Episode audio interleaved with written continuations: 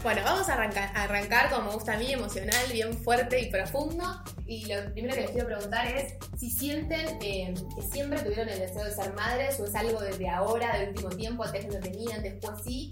¿Y cuándo fue el momento en donde dijeron, bueno, estoy lista, es ahora? O si existe ese momento, porque por ahí no existe. Sí. Bienvenidos a un nuevo episodio del podcast del Club de Migradas. Mi nombre es Julio Bereni y estoy acá con... Laura Otero y estamos en un episodio muy esperado que nos da mucha felicidad hacer. ¿Qué va a ser? Ser mamá en el exterior. ¿Cómo es la vida de una madre emigrada? Sí, vamos a estar hablando con Delphi y con Flor, que son amigas nuestras. Una ya tuvo a su, a su bebé hace dos meses y la otra está embarazadísima y a punto de... Voy mostrando. Sí, sí, sí.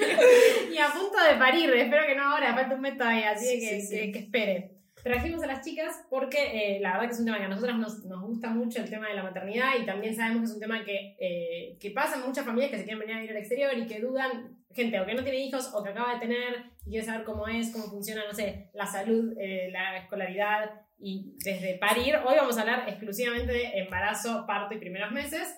Eh, ya haremos otro episodio más con familia emigrada. Sí, también mucho la idealización que hay, ¿no? Alrededor de, de- de la maternidad en el exterior, como pensarlo como un camino que es muy solo, con falta de red, la distancia a la familia. Entonces nos parecía una buena oportunidad que las chicas lo hablen en primera persona para que nos cuenten un poco cómo se sienten.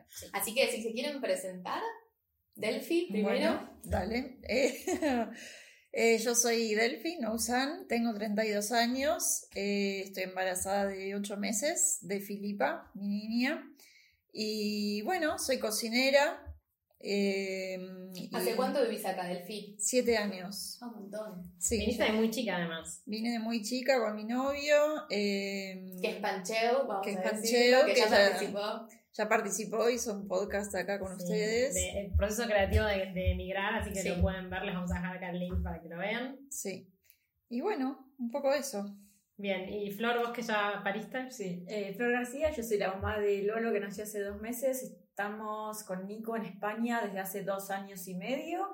Bueno, nada, trabajo en relación de dependencia, que no es un tema menor, seguro que después sale el tema. Eh, bueno, nada, eso. Bien, que Lola se fue a pasear ahora para Sí. dejarnos hacer Lo el, bien, el padre se hizo cargo de la criatura como debe hacer y, y ahora está Flor sin el niño para el podcast. Bueno, vamos a arrancar, a arrancar, como me gusta a mí, emocional, bien fuerte y profundo. Y lo primero que les quiero preguntar es si sienten eh, que siempre tuvieron el deseo de ser madres o es algo desde ahora, del último tiempo, antes no lo tenían, después sí. ¿Y cuándo fue el momento en donde dijeron, bueno, estoy lista, es ahora? O si existe ese momento, porque por ahí no existe. Sí, y no solo ese momento desde quizás el deseo, sino también de, bueno, estoy instalada en, este, en un nuevo país, ya tengo un trabajo, ya, ya tengo una red, ahora es el momento. Capaz ya tenían el deseo, pero sentían que les faltaban esas cosas. Sí. Claro. Eh, Mm. ¿Querés que arranque? Arranca, Arranco. dale. A ver, en mi caso, la idea siempre estuvo que en algún momento me gustaría ser madre, bueno, pero siempre como una idea como muy lejana. Y siempre con la idea certera que tenía ahí de no quiero ser madre porque tengo que ser madre, porque la sociedad me manda que tengo que ser madre, porque mis amigas están siendo madres. Así que dije, voy a esperar, en algún momento quizás se me activa. Y efectivamente, hace un año, hace un año más o menos, se me activó. Y dije, no sé, qué me pasó a mi cuerpo, qué le pasó a mi cabeza, pero de repente fue como, quiero ser madre, es ahora. Y bueno, obviamente, respondiendo a tu pregunta, estaban dadas todas las condiciones. Eh, yo tenía un buen laburo fijo, que lo conseguí bastante rápido, o sea, estaba hace un año y medio en ese momento en el trabajo, que es clave porque tampoco me daba, no sé, entrar a trabajar y quedarme embarazada. A mí por lo menos a los tres meses. Claro.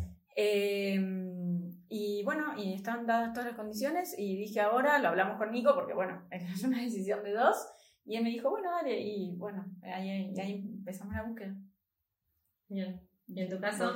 En mi caso es un poco similar también, hace varios años que lo veníamos hablando, eh, pero es verdad que fue en un momento, de un momento para el otro, no sé, fue como un clic y decir, lo siento ahora. Eh, también lo relaciono mucho con mi relación con Fran, como que sentía que juntos, no solo yo, sino como que juntos era el momento.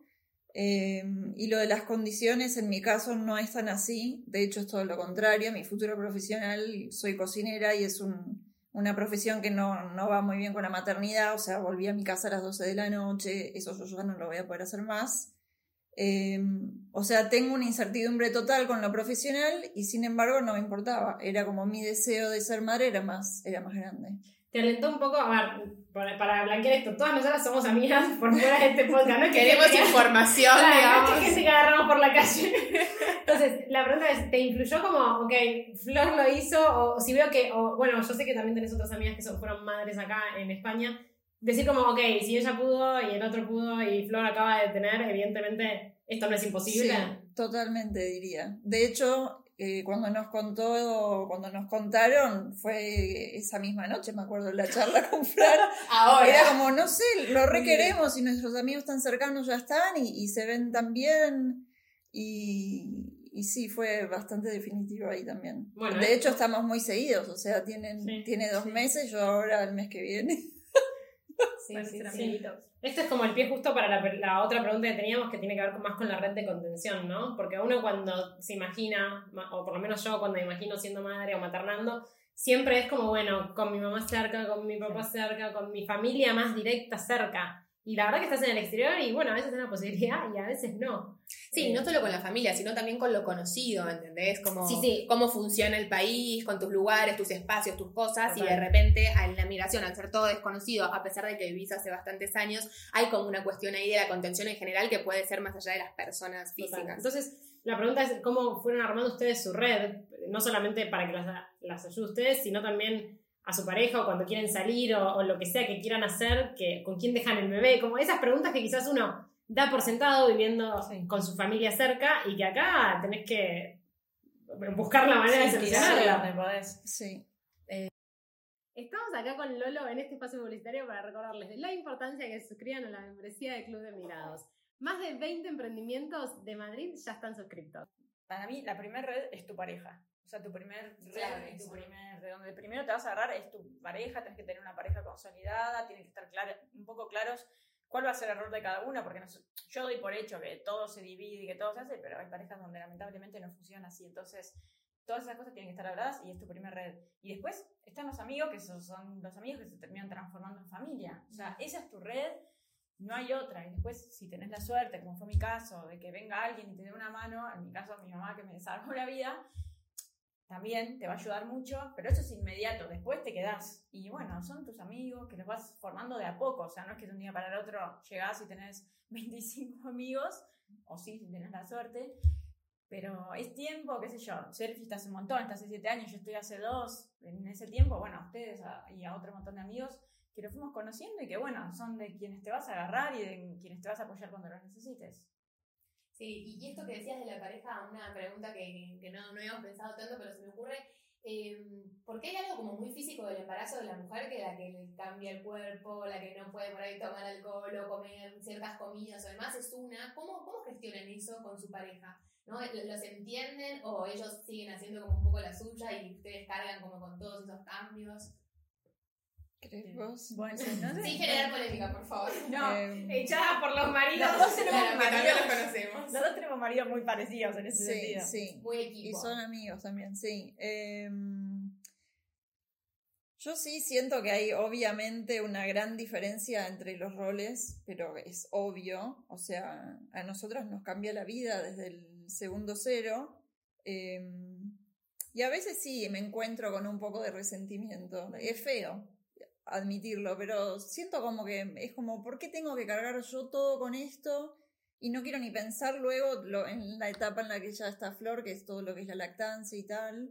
Por eso, otra vez, la importancia de la pareja y que esté consolidada como para que ese resentimiento no crezca, más allá de lo natural de que él no puede engendrar, Sí, sí. eh, que no pase ya, no me ayudas, no, viste todo un poco de eso. No, pero está bueno también decirlo, ¿no? Porque digo, me parece que lo que vos decís, que es con- completamente despersonalizado, que no tiene que ver con Fran, tiene que ver con, Es con los, el- los roles. sí. Exacto. Sí, Entonces también está bueno decirlo, o esto que vos decías de mi mamá, que me encantó que venga y demás, también hay un montón de personas que por ahí Total. se sienten como, che, yo no quiero que venga mi mamá, me siento re culpable, Total. ¿no? Eh, eso también es como muy personal. No, también cada uno encuentra una fórmula que le sirve y no todas las relaciones madre-hija o madre-padre o Sí. hija-padre o lo que fuese son ideales para servir esa contención, digamos, o para ese apoyo. O sea, yo tengo amigas que han parido y dijeron, no, el primer mes no quiero que venga nadie. Sí. Pero porque Sí. quiero ver cómo me arreglo yo con el bebé. Sí, creo Quiero- que, que es un, un poco una apuesta, ¿no? Porque no sabés, porque después lo tenés acá y por ahí viene en un mes y decís, che, Sí, va a ir todo no bien, sabés. todos acá y ¿qué hacemos? no, sabes qué vas a necesitar hasta que Claro, estás capaz ahí. Te sentís invadida o capaz al final se termina transformando en un peso más que además de encargarte del bebé, tenés que encargarte de que tu mamá se encargue del bebé. Mm, Depende sí. mucho del vínculo que tenga cada uno con sus Sí, y padres. en mi caso, por lo menos, mi mamá no vino tanto a hacerse cargo de Lorenzo, obvio que sí, pero se vino a hacer cargo de mí. Es como que la madre se hace cargo de la madre. Total. Es un poco ese rol. Me gusta eso. Suena bien. Anotando. Sí. No, y que eso también está bueno, porque muchas pacientes a veces que por ahí son mamás, no sé si a ustedes les pasa, pero me dicen como, por ahí vienen todos y están, qué sé yo, con el bebé 24-7, ay, no sé qué, acariciándolo, y por ahí necesito, qué sé yo, que me doblen la ropa, que me laven los platos, Claro. ¿no? Como también estar un poco a disposición y decir, No, ¿qué eso está bárbaro. necesitas? ¿no? Sí, sí, sí, Eso sí, está sí. bueno. En Y mi caso, antes- sí, perdón. No, no, no que vino también el resto de mi familia, eh, también vino la familia de Nico, pero bueno, es otro rol, es un rol totalmente distinto. Es el rol ese de visita, de que vienen y, y te lo cuidan un montón a Lorenzo y están un montón con Lorenzo, pero bueno, el otro tipo de ayuda Sí, es lo más práctico que hay. La verdad que a mí, por lo menos, yo, si, si tienen la oportunidad, lo super recomiendo. Bien. Y en el día a día, cuando no está la familia, en tu caso pues ya se volvió, en tu caso por todavía no llegó, eh, ¿cómo atravesaron todo ese embarazo tipo sin, sin esa familia, sin, sí, sin tu familia cerca? A veces yo pienso, bueno, yo con ustedes justo estoy cerca, vi todo el embarazo, pero mis amigas de Argentina, como que la última vez que las vi, nada, vuelvo en un año y tienen un pibe en brazos. Y es como, es muy fuerte de, de ver a tu amiga mujer soltera o mujer casada pero sola, y de golpe ver a tu amiga madre. Sí, y a- adhiero a la pregunta de Lau, no solo desde su parte, sino también el feedback que les da su familia, porque me imagino que para, para la familia también, nosotras cada vez que lo vemos a Lorenzo es como, che, cambió un montón, imagínate Sí. estando en Argentina, ¿no? Debe ser como heavy. Sí. Sí, les cuesta, les duele. A la familia ya le duele, eso seguro.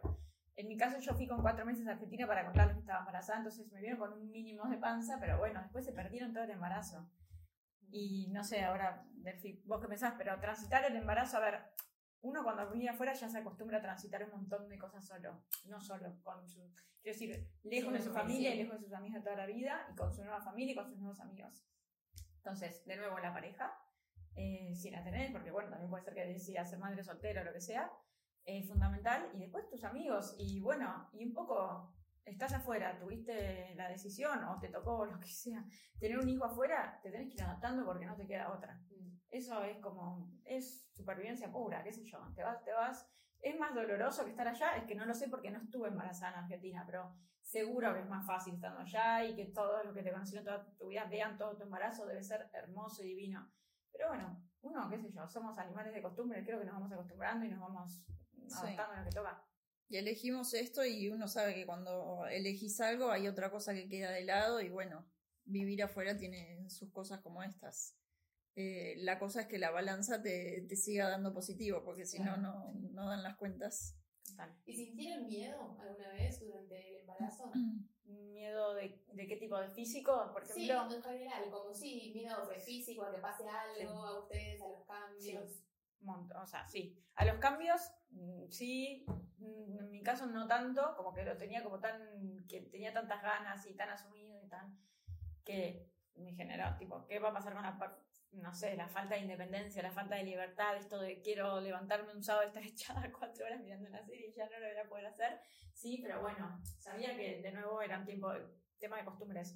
Lo que sí me pasó, que yo soy una persona como muy despreocupada con mi salud y todo, fue de tener miedo de que pase algo durante el embarazo físicamente, de que si hay un síntoma, una alarma, lo que sea, yo me tengo que dar cuenta porque yo soy responsable, que eso no se lo puedes trasladar a tu pareja. Claro. Es como, che, si me está doliendo algo, yo me tengo que dar cuenta, pero al mismo tiempo te agarra eso de estoy exagerando, no estoy exagerando, no sé. Sí. sí. ¿Vos, A mí me pasó, el primer trimestre fue bastante feo, miedo muy, muy profundo de que quizás al bebé podía pasarle algo o, no sé, tener algún tipo de, de problema. eh, que te enteras recién en la ecografía de las 12 semanas, donde un poco te dicen que si está bien el panorama o no. ¿Esa, ¿Esa ecografía, digamos, es como reglamentaria o tenés que pagar aparte o hacer la parte? Sí, sí, la de la ah. 12 y las 20 son las dos ecografías más importantes donde te dicen bien el, el estado del bebé. Entonces yo tuve dos miedos muy claros. Ese, de necesitaba que me aseguren de que estaba bien como para sentirme como, no sé, libre. O libre para sentirme feliz. Cosa que es- suena feo, pero bueno, me pasó eso. Sí. Y luego otro que sigo con ese miedo, que no sé, pienso mucho yo con Fran, digo, ¿cómo esto va a influir? O sea... ¿En la pareja decís? Claro, digo, valoro tanto lo que tenemos, me da miedo cómo esto puede transformarse. O sea, vos vas a- vamos a pasar a un segundo nivel, ¿Cómo, ¿cuál va a ser mi prioridad? No sé, todo eso que es una incertidumbre que todavía no lo sé. Mm, Está bueno, es interesante eso. ¿Te pasó, Flor? Sí, el miedo está. eh, tu prioridad va a ser tu hijo, eso es una realidad. Es Pero que es lo que dicen todo el mundo, pero... De acá toda tu vida, yo creo. O sea, si Sí. ya lo siento con dos meses, no me quiero imaginar lo que va a.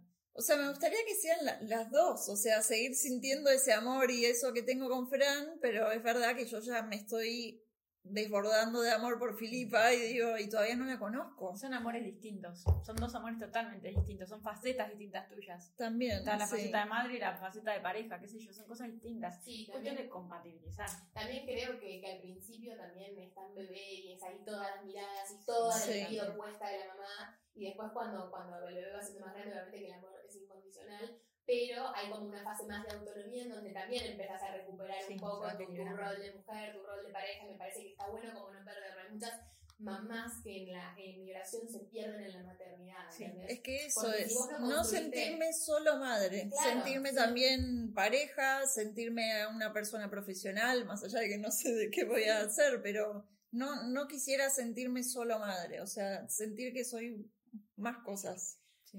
Se me ocurre acá ahora que es como una recomendación que me parece bastante clave, que es que está bueno tomar la decisión cuando tenemos más o menos una adaptación y un círculo armado. Porque si no tenés amigos, no tenés laburo y demás, cuesta mucho, porque después, o sea, ustedes lo pueden decir mejor, toda tu vida y tu energía está puesta en eso, y si tenés que salir a construir con un bebé, es mucho más complejo, no es imposible, pero es más complejo, ¿no? Sí. Y mm, acá un poco que les contaba antes esto de, de si sienten que cambió un poco su identidad a partir de la maternidad, que hay un cambio de rol que pasamos de ser hijos a madres, cambia el cuerpo, cambia lo emocional, la mentalidad. ¿Ustedes es algo que las atravesó? O sea, ¿podría decir que es como la experiencia que tuvieron hasta ahora en su vida?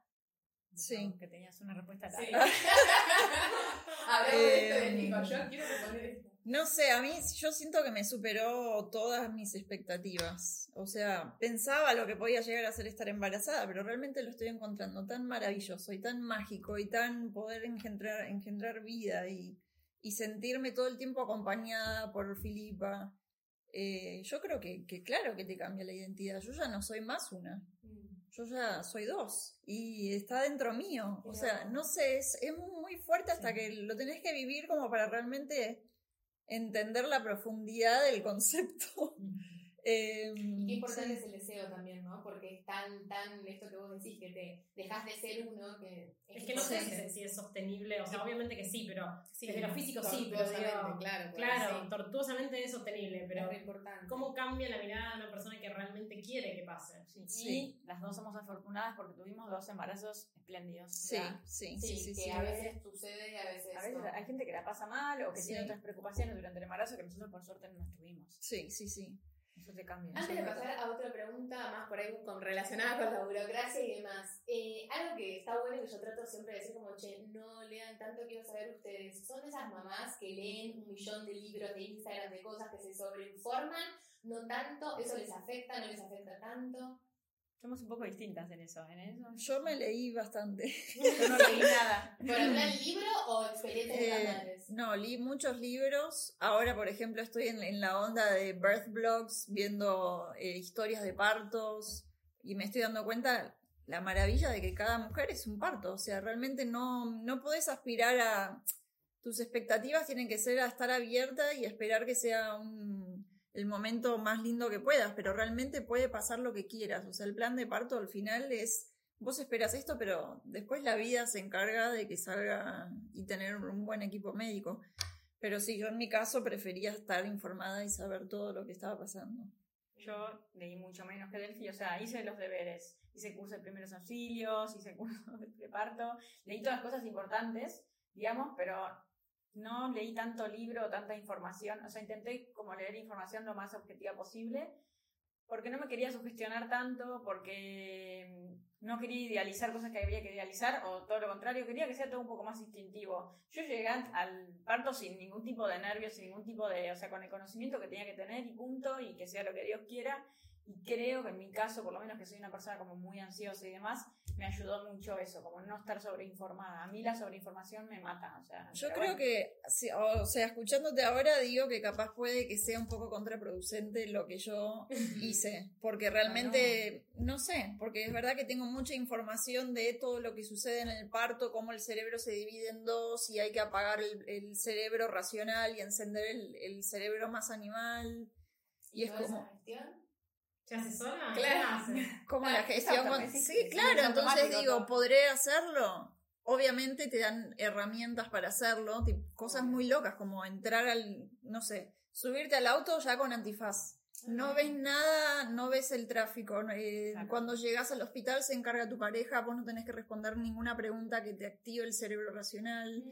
O sea, Como un ambiente cuidado para que. Exacto, suceda. para entrar vos en tu planeta parto y vos estar en modo animal, que es lo que hace que haya menos intervenciones médicas, que la oxitocina se te sube, se te baja la adrenalina, todas esas cosas médicas que yo investigué por leer. Sí, Y sí, claro, en el momento digo, ¿estaré haciendo lo, lo suficiente para que mi cerebro racional se apague? O sea, es Claro. verdad que es una presión importante para mí eso. En cambio, ella ahora está diciendo de que llegó al hospital súper más tranquila. Pero yo respondía a las preguntas yo igual, ¿eh? Que por ahí no lo tenía que hacer. No tengo duda, Flor. No sé. Y al final tuviste un parto hermoso, entonces digo, no sé al final qué es lo mejor. Yo creo que lo mejor es Depende que de la personalidad. a cada una también, ¿no? O sea, como estar un poco como sensible a lo que vayan necesitando. Sí, Sí, total. sí. Eh, de una, pero mm, bueno, ¿qué más? Eh, otra cosa que les quería preguntar, bueno, ¿querés preguntar algo? Porque yo Sí, soy, estoy en un monólogo. Sí, sí, pero Dale, yo quiero pasar a la parte más de Más burocrático, largo, al dato sí. duro, dale, dale. Sí, sí, al racional, porque recién hablaban de, del hospital, de la lectura, de los cursos, ¿verdad? Primero quiero saber cómo funciona en, el, en- bueno, acá en la salud pública y privada, y en la salud pública, que sé que las dos tuvieron sus consultas, cómo funciona, eh, vas y decís, creo que estoy embarazada, desde el momento cero. ¿Quieres empezar vos? Bueno, eh, yo estaba eh, en el público, porque yo en Madrid siempre a los siete años me traté en el público, eh, y fui por una consulta de digestivo, y la del digestivo me avisó que yo estaba embarazada, eh, pero pendiente de confirmación, o sea que el estudio todavía no estaba cerrado. Eh, la verdad me lo dijeron con mal tacto, no me gustó la experiencia, y me fui a mi médica de cabecera, también de público, ¿Cómo te lo dijeron? Para contar un poco de, de, de otras realidades. Sí, era una médica de gastroenteróloga, eh, sentada así. Sos alérgica a la lactosa. Ay, veo que estás embarazada, pero pendiente de confirmación. Y yo como, ¿pero qué quiere decir eso? No, que el estudio todavía no está 100%, no sé qué. Pero Y- estoy embarazada, no, claro. Claro. Y me dijo, no, en unas horas quizás salga, pero quizás no. Yo como, no, no puedo creer, no me puedes dar esta noticia así. Claro, me fui a mi médica y me dijo, pará un segundo, vamos. Me hizo el del palito con el pis. eh, Ay, eso me encantó me comentaste. Sí, el enfermero me llamó, me, me hizo una pregunta que me encantó, que fue ¿qué querés que sea para yo poder medir mi respuesta? Y claro, a mí me pareció una, una pregunta muy definitiva para mí, porque como fue... eh, nuestros intentos con Fran fueron muy poquitos para, para poder quedarnos embarazados, entonces realmente no tuvimos mucho tiempo de búsqueda. Entonces poder responder en voz alta, quiero que sea positivo, para mí fue muy, muy fuerte, sí. Y dije así como positivo. y nada, hizo así, me dijo, felicitaciones, vas a ser mamá. Y, y a partir de ahí ya fue el público hasta que me pasé también al privado. Pero ¿Por, bueno. qué, ¿Por qué el paso al privado? Eh, primero me lo recomendó una amiga y siempre es verdad, como dijo Flor en otro momento, perdón, eh, que si lo recomiendan es mejor. Eh, el privado tiene más cantidad de citas. El público es como lo justo y necesario. Ok. ¿Y ahora qué estás haciendo las dos cosas? Estoy haciendo las dos cosas, sí. ¿Y vas a parir en público o en privado? Eh, si bien mi obstetra de privado me encanta, le mando un beso a Carmen, eh, me cambié a un hospital público que se llama El Torrejón, que lo recomiendo mucho, aunque todavía no haya ido, pero realmente la- las reviews que tengo son muy buenas, pero bueno, es un hospital que es conocido por parto respetado. Entonces las habitaciones tienen su piscina, lianas para colgarte, o sea, son todas las herramientas que yo dije parecidas Sí. a la del antifaz, que siento que va más con, con mi necesidad o lo que yo busco del parto. Eh, pero sí me pasé al público. Flor, vos tuviste en privado. Sí. ¿Y qué tal? Eh, yo en el momento que me enteré que estaba embarazada, eh, mi ginecólogo no era obstetra, así que me tenía que salir un poco a buscar la vida. Entonces lo que hice fue preguntarle a una amiga mía que ya había parido acá, con quién se había atendido, dónde se había atendido, e hice todo por imitación. O sea, le dije, ¿te tuviste una buena experiencia? Sí, listo, voy a lo seguro. Eh, y hice solo con privado el seguimiento porque como ya tenía determinado que iba a parir por el privado, tampoco tenía mucho sentido Ir al público. ir al público, porque justamente hay algo que, es, por ejemplo, al final del- hay una gran diferencia que es que al final del embarazo existe algo que te hacen los monitores o monitoreos y en el público creo que te los hacen a partir, A partir de la 39 o 40. 40 y en el privado, por ejemplo, a partir de la 37 y es, es cambio porque te agarran ansiedades durante el embarazo y no es lo mismo tener una ecografía cada tres meses que tener una cada mes o cada tres semanas. Acá son me- con menos frecuencia que en Argentina, me parece, ¿no? Bueno, creo En que- Argentina, mi hermana está embarazada ahora mismo, estamos las dos embarazadas a la misma vez, y ella, cada vez que va a la obstetra, no tiene ecografía. Ah, no tiene. No, ah, es al revés. Tuvo solo de la 12, la 20 y una más. Ah. Yo en ocho meses de embarazo tendré como 16 fotos Ah, Bueno, de no. ecografías. Pero porque ya está Pero haciendo bueno, es verdad que yo hice público Claro. y privado, no todas, pero es verdad que hice a la par. Claro. Sí, con lo cual esto no, no, es- no es muy comparable. Yo pero tendré bueno, una por mes más o menos, que igual es un montón. que igual es un montón, ella tuvo Sí. dos. Claro, hay una diferencia. Sí, ¿Y los cursos 16. que, tipo cursos de preparto y todo eso que decías vos, lo que hiciste, eso es público o privado? ¿O hay en los dos, en los dos está la opción? Eh, en el hospital público seguramente tienen un Sí, una en tu centro de seguridad en tu social. centro de salud, sí. En mi caso yo tengo Sanitas y Sanitas daba uno y le hicimos Sanitas, por ejemplo. Mm. Pero Y hay acá- mil opciones. El obstetra no es como allá en Argentina que es con el que vas a parir, ¿no? Es como algo que hay como las matronas, ¿no? Eh, Depende si es público o privado. Claro. O sea, yo en el público rara vez repetí de- con el profesional. Siempre era un obstetra distinto. O sea, que no vas a saber quién va a llegar a asistirte en el día del parto. En cambio, en el privado, ella siempre se atendió con su Sí. médica. eh, Yo también. Pero momento, es verdad, perdón, momento del ¿eh? parto. En el momento del parto, Eso en puede realidad. ser quien esté de guardia, ¿no? En el momento del parto, en realidad, a ver, excepto que justo esté de vacaciones o con un programa personal, en el parto parto va a estar tu ginecólogo. Lo van a llamar y va a ir en el privado esto que estoy contando. Sí. Pero todo el trabajo de parto, en realidad anterior, cuando te ingresan y todas las contracciones o lo que sea, lo haces todo con un equipo de matronas. Eh, Que no conoces hasta ese que momento. no conoces hasta ese momento. Quizás en, en los monitores, a mí me pasó que las tenía de vista algunas. Pero bueno, nada. Pero hay gente muy entrenada, va, qué sé yo. Pero poner el monitoreo, ¿te lo hace un obstetra o te lo hace la matrona? No, las matronas. Ah, Y vos después con la- el resultado vas a tu Obstetra. obstetra. Sí. Emocionalmente, ¿eso no, no les afectó? Digo, esto de no construir como un vínculo de contención con un otro, digamos, de, que te... Sostenido. Claro. ¿No? A mí no tanto. A mí sí. Pero porque me imagino y me da angustia. A ver, yo Sí. todavía que en el momento del parto, a ver, yo parí en agosto. Entonces, desde el, del momento uno me, me hice en la cabeza, ni siquiera sabía si en el momento de pujar iba a estar mi obstetra o no. Y la matrona, bueno, sí, o sea, algo de ansiedad me daba, como no sé quién me va a tocar, pero llegué y eran todas, me tocaron, mi parto duró un día. Entonces, fueron todas tan amor, o sea, una mejor que la otra que Sí, no, confías, sí, tenés que confiar en esas cosas y sí, ya está, que sea lo que Dios quiera, que me toque gente Sí. Y en ese caso que estabas con Nico, obviamente, ¿cómo- ¿cuál era tu bajada para Nico? O sea, le decías como quédate conmigo, así hay que cagar Infla la cosas. pelota, por ejemplo. Claro, Claro, ¿cuál es tu ¿Cuál rol? es tu rol? Claro, exacto. Eh, eso se habla un poco, no sé, por lo menos en el curso de preparto que yo hice se habla bastante. O sea, el rol de él es acompañar y si yo le digo acariciame acá, acariciame acá, y si te digo, o sea, es, es un poco traerme, llevarme, ponerme. No hay mucho más, o sea, es acompañamiento tanto físico, porque en lo físico realmente te ayudan, te ayudan mucho si hicieron algún ejercicio o si saben más o menos qué hacer, te ayudan mucho y acompañamiento mental también. Y estar ahí con alguien y bueno, yo tuve, cuando me dieron la epidural, que yo digo para mí es la gloria, eh, ahí porque son diferentes. estaba muy relajada. Claro, yo soy tipo, dame droga. Sí. Quiero dame no exterior, dame droga.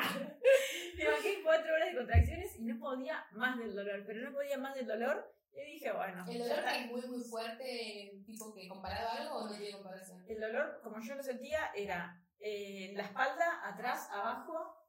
Nunca tuve dolores eh, de menstruación, así que no lo puedo comparar con eso. Pero no creo que duela tanto. Era como que te estén pegando con un palo sobre. Para mí era como que me estén pegando con un palo sobre esa parte. Sobre el- Hermoso porque es lo que Bueno, ya Pero está. Yo ya sé en el baile en el que estoy, chicas. Es sí. duele, pero es mejor ir con un poco de expectativa del dolor, porque Sí. las contracciones duelen, no sé si saben. Igual es indescriptible, con lo cual vos por ahí sentís algo totalmente distinto. Eh, y después era como darme droga, literal, empecé a gritar droga.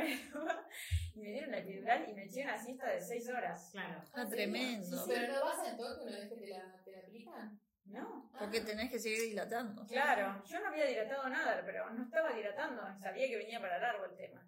Eh, entonces fue como, no, bueno, esto ya está, si la puedo pasar bien, ¿por qué la voy a pasar mal? No es que hay una contraindicación, bueno, seguro que alguna mini contraindicación hay contra la epidural, como contra cualquier droga y que te la den Yo puedo. Pero bueno, nada. Eh, ¿Cuánto bueno, en esas seis horas de siesta Nada. de? Vamos Estaban dos centímetros. ¿puede aparecer esa sí, obvio que va a aparecer. Lolo. Padre. Dios lo acaba de llegar. y tus regalos. Sí, sí. Sí, hoy, hoy, hicimos, hoy hicimos podcast a domicilio porque, bueno, la maternidad implicaba Exacto. que mientras menos movimiento de lejana del niño, mejor. Eh, vamos a ir resumiendo. Entonces, que nos queda el tema que a mí más me interesa, que es el de, el de no trabajar de las licencias de maternidad, paternidad y demás. Eh, las dos trabajan en relación de dependencia y las dos con contrato indefinido. Eh, ¿Cómo funcionan las licencias de maternidad y paternidad acá en España? Vos contás eso, dale. yo después puedo contar lo de la mutua, que está bueno contarlo. Dale. Dale. Eh, la licencia es igual para madre y para padre, son 16 semanas. Te tenés que tomar las primeras 6 semanas inmediatamente después del parto, y las otras 10 semanas te las eh, podés tomar en el año siguiente, digamos. ¿Y se lo parto un año. Se lo podés pasar, tipo, el padre se lo puede pasar a la madre. es, es son- personal, sí, no se son pueden pasar personales, semanas. Creo que son personales. Sí, sí. Son personas. Eh, sí, son intransferibles. Eh, y después además tenés excedencia por lactancia, que es una hora hasta que cumple, que esto es independiente si es tiempo completo o parcial, que es una hora hasta que cumple nueve meses, que te la puedes tomar una vez por día o una hora por día, o les puedes acumular, que es lo que voy a hacer yo, y Sí. terminan siendo en total como que te llevan 15 días laborables, que es bastante. Eh, nada, así que eso, son en total cinco meses terminan siendo, porque las juntas con algunas vacaciones que te quedaron pendientes o lo que sea, Mm. también obviamente te podés pedir después reducción de jornada, Eso es por ley. eso por ley, todo por ley, y también te podés pedir excedencia sin, sin paga, Eh, así que la verdad que está bueno y hace la diferencia, y también hay algo distinto en Argentina que es el pre- la previa, no sé si era lo que querías contar vos, No sé. lo- porque en, Ar- en Argentina lo que vos te, te, baja, te deja- dejas de trabajar antes del parto, te descuenta de la te licencia. descuentan de la licencia. Claro, que es lo que hiciste vos. Claro, no. porque tu caso es más Sí. extremista. Eh, no, yo como soy cocinera pude aplicar a una baja por riesgo de embarazo. O sea, tenés que decir cuántas horas estás levantada, si haces levantada, no, perdón, Parada. eh, parada, Sí, sí. eh, cuánto esfuerzo, si hay escaleras, bueno, una serie de cosas. Eh, y me dieron esa, esa baja en la semana 27, súper pronto. Entonces, sí, sí, sí. Y eh, todos esos meses me paga mi, mi sueldo, la mutua, no mi trabajo, y sin retenciones. O sea, Ah, esa es espectacular. otra cosa. En general, no, no es solamente por el caso de aquí, pero siempre el sueldo durante la licencia se paga en bruto. Sí, Exacto. El sueldo se paga en bruto, que es espectacular porque te hace diferencia. ¿En madre y padre, en ambos? En ambos. En ambos, sí. Sí. Y en el caso de los autónomos, dejan de Ah, pagar la cuota de autónomos y además también te pagan un fee, mensual, un fee, bueno, un monto mensual. Sí. O sea que también está buena porque en Argentina creo, creo que si sos autónomo medio como que, no sé, Ah, no te contención. Bueno, tengo Y en- esperanzas. Sí, sí, hay esperanzas. Y en mi caso, que yo no tengo trabajo de riesgo, pues estoy sentada en el escritorio, sí dejé de trabajar más o menos tres semanas antes, que es lo que deja la gente. Pero esas tres semanas no te cuentan Y esas tres semanas no me descuentan de la licencia, Ah, que es una gran diferencia. Sí. Esas te las paga la empresa, no sé si a través de la mutua de la empresa o de cómo es, pero bueno, no las paga el Estado. Y no es que entraste en parto, eh, se da como, te dan como si fuese una baja por enfermedad, algo así. En el momento del parto vos le das aviso, bueno, en el momento o el otro día cuando puedas, le das aviso al del centro de salud, que es donde tramitas todo esto, y ellos te dan como por terminada la baja por enfermedad y te, se da por iniciada la baja de maternidad. Que es la Y esa licencia. te la empieza a pagar el Estado sin deducciones y demás. Claro. O sea, yo pude estar de baja eh, sin trabajar desde la semana 27 sin comerme días de licencia. Claro. De esta forma. Está súper bien.